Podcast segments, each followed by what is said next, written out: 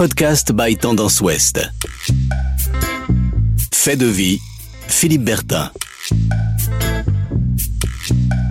Patricia Di Pietro, nous sommes ensemble à l'occasion de la sortie de votre ouvrage euh, dont le titre est Papa fais pas ça.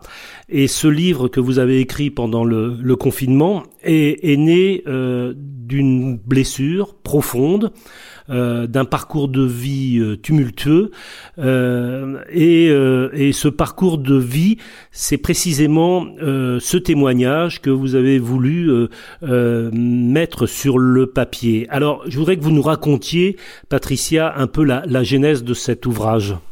Alors en fait, bonjour tout d'abord aux auditeurs et merci euh, de me donner l'occasion de, de, parler de, de, mon livre, euh, qui pour moi a été un exutoire et il m'a permis de mettre en avant effectivement euh, les blessures que j'avais eues à cause de mon père, puisque j'ai vécu un inceste à l'âge de 13 ans. Et comme je suis la maman de Jordi, les gens ne savaient pas ce que j'avais vécu, les traumatismes que j'avais vécu avant de, de, faire ce livre et avant de me livrer. Alors je veux dire que ce livre, je ne l'ai pas fait toute seule, il a été écrit à quatre mains avec euh, Marilyn Mosquera, qui est une amie de dix ans, avec qui j'ai partagé beaucoup de choses, euh, nos vies de femmes tout d'abord.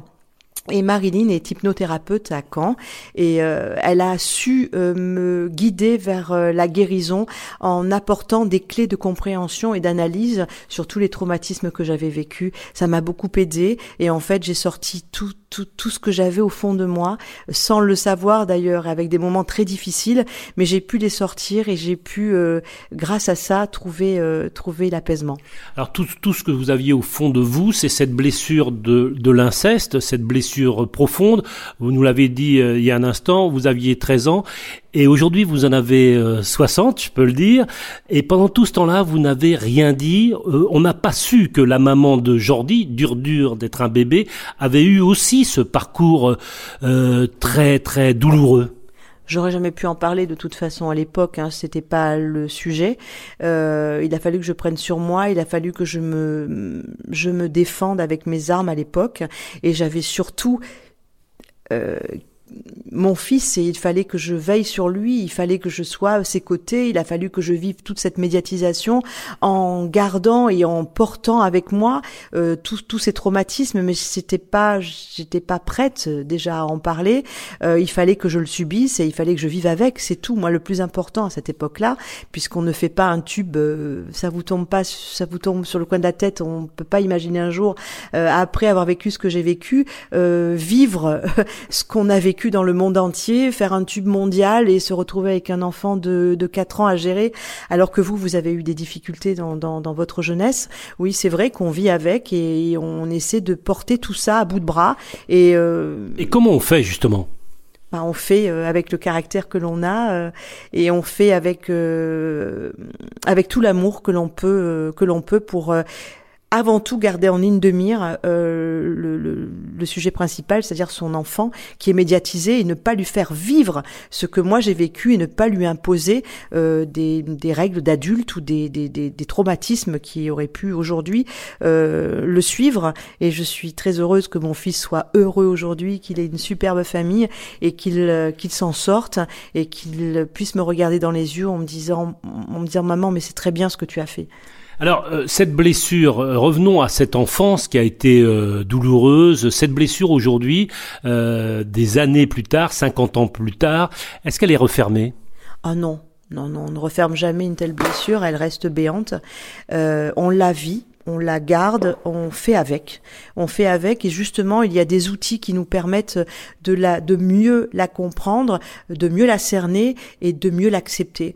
Euh, aujourd'hui, je vis euh, cette résilience, je vis euh, avec le pardon, je vis avec cette guérison qui, qui fait la femme que je suis et qui m'aide à avancer au, quotidien.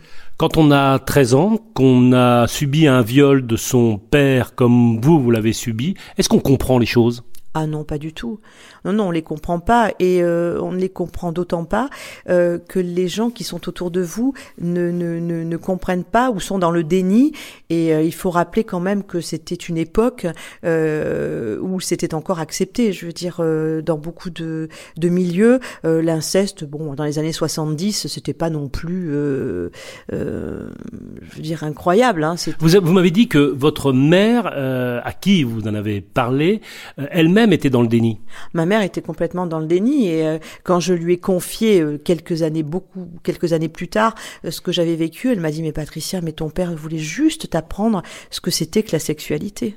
Donc c'est vous dire à quel type de femme je, je, euh, j'avais affaire. Ma mère était d'une éducation euh, euh, catholique, elle était euh, sicilienne, elle venait d'un monde où les femmes n'ont pas le droit à la parole.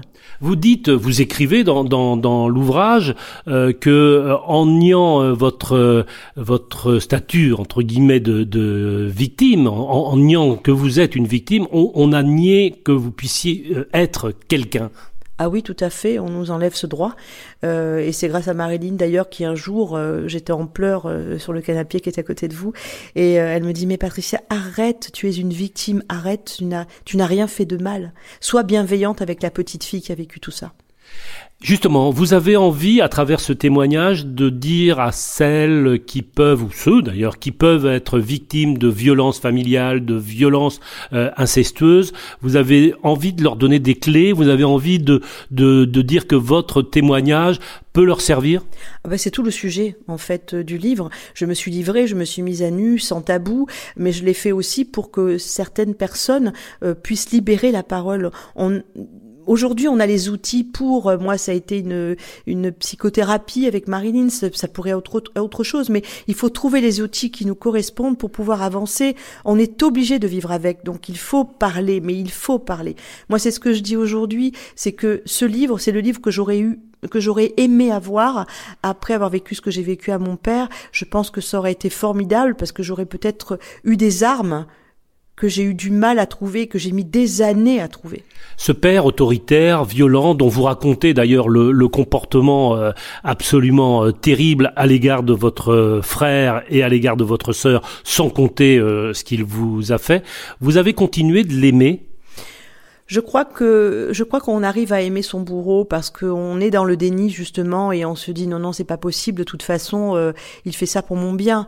Euh, on arrive notre cerveau arrive à disjoncter en fait et à et à nous imposer euh, un rythme qui qui fait que on accepte on est dans l'acceptation on, on est on n'est pas victime hein, on a provoqué quelque chose. Donc en fait oui effectivement mon père je l'ai aimé. Comme un enfant aime son père je l'ai détesté je l'ai haï j'ai eu envie de me venger. Euh, voilà, je suis passée par toutes ces phases avant de le avant de lui pardonner, mais c'est un pardon, si vous voulez, qui est quand même assez particulier, puisque je lui pardonne aujourd'hui simplement parce que grâce ou à cause de tout ce que j'ai vécu, je suis la femme que je suis aujourd'hui. La femme que vous êtes aujourd'hui, c'est une femme euh, bienveillante, euh, femme heureuse, femme qui couvre sa petite famille? Ah oui, tout à fait. Je suis très heureuse. J'ai vraiment eu la chance de pouvoir m'en sortir. Euh, on n'oublie pas, on a des traces, on a mal, on souffre encore. Il y a des fois où je souffre toute seule. Il y a des fois où la solitude me pèse. Euh, mais je, je, je, suis entourée. J'ai une famille euh, qui, qui m'aime. je suis très heureuse de tout ce qui vit autour de moi. Je, voilà, oui, je suis reconnaissante d'être est-ce que, est-ce que écrire, euh, en revenant sur ces années euh, noires, ces années terribles où vous avez vécu euh, ce traumatisme d'une violence inouïe, vous replonger dans cette histoire vous a fait du mal en même temps qu'elle vous faisait du bien? Ah, elle m'a fait énormément de mal. C'est très dur, c'est très très dur de de sortir des mots, c'est très dur de s'entendre parler, de s'entendre dire. quand j'étais avec Marilyn, je m'entendais dire et reproduire les scènes. J'ai mon Dieu, mais qu'est-ce que je suis en train de faire? Mais comment je peux sortir ça? Comment je peux, je peux le dire? Ben oui, ça sort tout seul. Parce que les mots se bousculaient, en fait, et j'avais besoin de les faire sortir. Les images que vous aviez euh, à 13 ans, vous les avez encore au fond de vous? Oh oui, oui, oui. Elles sont là, mais elles se, elles déteignent. C'est-à-dire? Bah, Elles commencent à jaunir. Et vous dites ça avec un grand sourire? Oui, parce que c'est derrière moi. C'est vraiment derrière vous, c'est-à-dire que euh, on vous a connu, vous étiez animatrice de radio, avec en portant le nom de, de votre père. Aujourd'hui, euh, Patricia, qui était Patricia Clerget, je peux le dire, euh, aujourd'hui vous ne voulez plus jamais qu'on vous appelle Patricia Clerget. Je n'ai plus envie qu'on m'appelle Patricia Clerget, je ne renie rien, mais je ne voulais pas, en tout cas, avec tout ce que j'ai raconté dans ce livre, euh, signer Patricia Clerget, c'était pas possible pour moi, voyez, c'était pas possible. C'était de le voir, de voir ce titre, Papa fait pas ça, et de et de signer Patricia Clerget, c'était pas possible.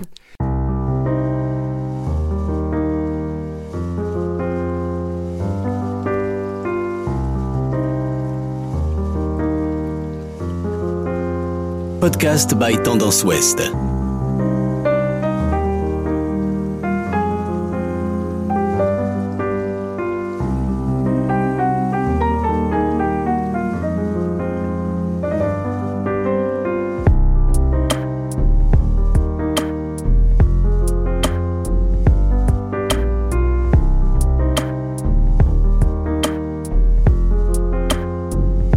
Ce livre aujourd'hui, euh, quelle quelle idée vous en faites euh, Est-ce qu'il va voyager Est-ce que vous voulez qu'il qu'il trouve beaucoup de lecteurs, beaucoup de lectrices Est-ce que vous comptez aussi euh, vous en servir pour témoigner de façon euh, orale, si j'ose dire, auprès des auprès des gens et en, en, racontant quelle a été votre vie?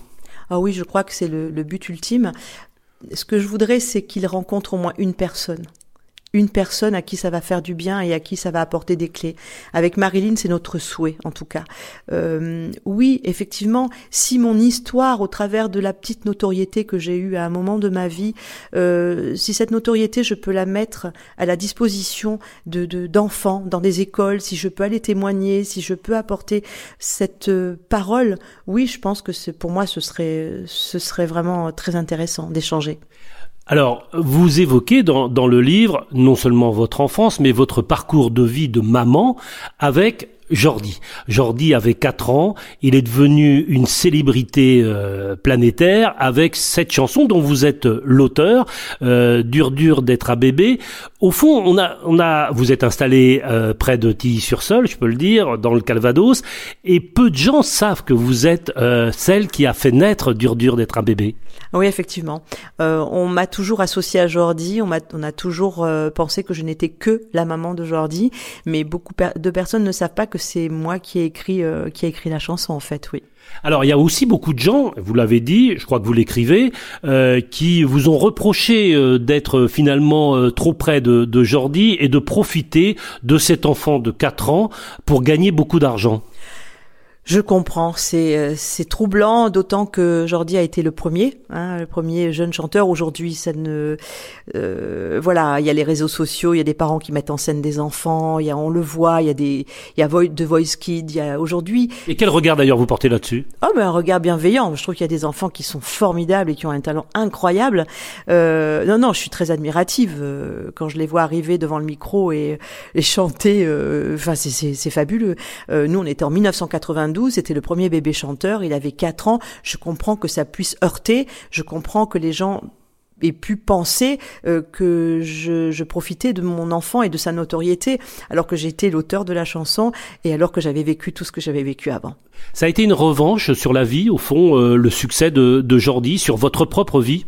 Oh non, non, non, ça n'a pas été une revanche. Je l'ai vécu, je l'ai traversé, je vous le dis, comme on traverse euh, quelque chose d'exceptionnel. Moi, je n'ai rien cherché, le tube est arrivé comme ça, euh, ça nous est tombé dessus. J'ai vécu avec, j'ai essayé de faire en sorte que mon fils n'en souffre pas.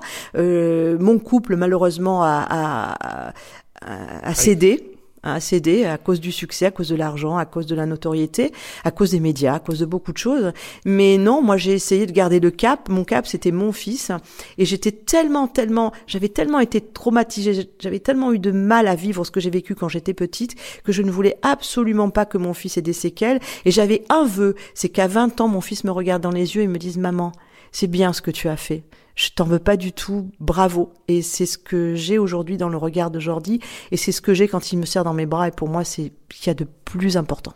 Alors, vous lui avez euh, confié le, le, livre, je ne sais pas s'il l'a lu, euh, je ne sais pas ce qu'il vous en a dit, ce qu'il en a pensé. Est-ce qu'il vous a, est-ce qu'il vous a parlé de de ce livre, de, de de cette vie que vous racontez, à la fois de votre enfance, de votre propre père, de votre propre euh, mère, de votre frère, de votre sœur, et puis de ce parcours tumultueux avec lui? Alors il m'a donné euh, l'autorisation de, de, de, faire ce livre. C'est l'autorisation que j'ai demandé à, aux trois personnes les plus importantes de ma vie. C'est mon mari, euh, mon fils Laurie et Jordi, à mon frère évidemment, puisque voilà c'est très important, à mes nièces. Et quand j'ai eu le feu vert de ces personnes-là, euh, j'ai, euh, je me suis autorisée à livrer tout ce que j'ai livré, en toute honnêteté, en toute simplicité, avec mes mots et, euh, en étant le plus fluide possible pour que ce soit, euh, si vous voulez, accessible à tous. Voilà, c'est ce que je voulais. Maintenant, ce que Jordi pense, je crois qu'il faudra que vous lui demandiez. euh, Jordi, maintenant, il est, euh, si j'ose dire, rangé du show business. Il vit sa vie avec sa famille, son épouse et ses deux enfants. Vous êtes heureux de ce qu'il est devenu? Ah oui, tout à fait. C'est un, c'est un homme fabuleux et je suis vraiment très, très, très heureuse de ce qu'il est devenu aujourd'hui. Euh, votre papa est décédé, votre maman également. Qu'est-ce que vous avez envie de leur dire aujourd'hui? Euh, que je suis orpheline déjà, euh, que je me rends compte que qu'ils m'ont laissé un, un, héritage qui était très très très dur et lourd à porter, que je ne leur en veux pas. C'est euh, ils ont eu des traumatismes également. Mon père a vécu la guerre, il s'est je rappelle que vous êtes rapatrié d'Algérie. Hein, vous avez euh, vous avez eu les deux premières années de votre vie en, en Algérie et que la guerre d'Algérie a, a, beaucoup compté aussi dans l'esprit de votre papa. C'est ça? Exactement. Et là, vous voyez, ce sont les dégâts collatéraux, en fait. C'est ce qu'on appelle, on appelle ça comme ça. En fait, mon père est arrivé avec des traumatismes, avec des violences, avec des tortures qu'il a vécues, qu'il a fait subir, et, il n'a pas pu s'en défaire. Et malheureusement, nous, on a vécu euh, avec un homme qui était traumatisé aussi. Votre frère, euh, au moment du décès de votre papa, euh, vous a confié que votre père euh, souhaitait, euh, avant sa mort, vous écrire une lettre pour vous demander pardon. Euh, cette lettre, euh, elle n'a jamais été euh, écrite au fond. Est-ce que vous l'auriez ouverte si elle avait été, elle vous avait été envoyée? Est-ce que vous l'auriez lue et qu'est-ce que qu'est-ce que ça vous aurait fait? Alors déjà, ça m'aurait apaisé, je pense. J'aurais aimé avoir une conversation avec lui, mais je sais qu'il n'avait, qu'il était resté sur ses positions et que de toute façon, il pensait, il pensait même jusqu'au dernier qu'il ne m'avait pas fait de mal. Euh, donc en fait, si vous voulez, euh, je savais que je n'aurais pas eu la réponse que je souhaitais, mais j'aurais voulu qu'il lise le livre parce que j'aurais voulu qu'il comprenne ce que moi j'ai vécu et le mal qu'il a fait. Voilà, c'est surtout ça. Votre frère et votre sœur ont vécu euh, des violences. Ce qui vous est arrivé, comment ils ont vécu cela et puisque j'imagine que vous leur en avez parlé? Oui, on a vécu ça en intimité, on a beaucoup parlé les uns et les autres. Moi, je suis partie de chez moi, j'avais 17 ans. Euh, mon frère était, avait 3 ans de moins, ma sœur avait 2 ans de moins. Moi, j'ai fui parce que je ne pouvais pas faire autrement pour ma vie. Euh, et je les ai laissés avec mon père. Et j'ai retrouvé mon frère là cet été. On en a longuement discuté. Je vous dirai pas tout ce que l'on a dit parce que c'est vraiment intime et ça lui appartient. Mais euh, il a vécu des choses très difficiles aussi. Et euh, et je pense que ça nous a fait du bien de nous retrouver et d'en parler. Il ne lira pas le livre, je pense qu'il ne peut pas. Il m'a dit qu'il ne pourrait pas le lire, euh, mais qu'il comprenait que, que j'ai pu le faire. Les liens du sang que vous avez avec votre frère, avec votre sœur, c'est des liens euh, euh, évidemment intimes, mais c'est des liens qui sont marqués par la souffrance, par la douleur, par la, par la violence Oui, il est marqué par la douleur, par la souffrance. Il est marqué par les, les marques de cigarettes que l'on a encore sur notre corps. Il est, mar il est marqué par certaines scènes que l'on a en tête tous les tous les trois. Il est marqué par euh, le fait euh, qu'on est euh, devant nous l'image de notre mère prête à sauter d'un balcon parce que mon père a décidé de, de la jeter du balcon. on a tout ça en nous et on, on, est, on essaie de garder une pudeur. On essaie de pas trop s'épancher sur notre passé pour ne pas en souffrir et on essaie d'avancer tout simplement en, en, en se portant les uns les autres. Euh, il y a un élément, euh, une dimension spirituelle que vous évoquez dans le dans le livre euh, sur la foi. Est-ce que cela vous a aidé à supporter tout ça? Je sais que il vous est arrivé d'entrer dans des églises pour trouver un peu de repos, d'apaisement. Est-ce que ça aussi, ça a un côté dans vos, ça a compté dans votre démarche et dans votre parcours? Oui, parce que ça, ça va au-delà de l'humain.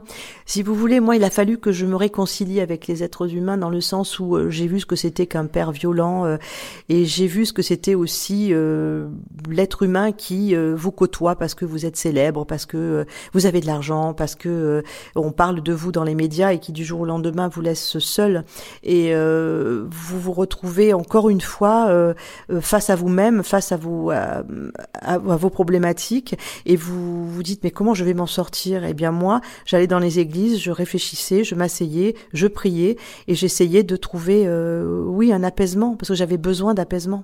Vous portez une croix autour du cou, c'est c'est un signe?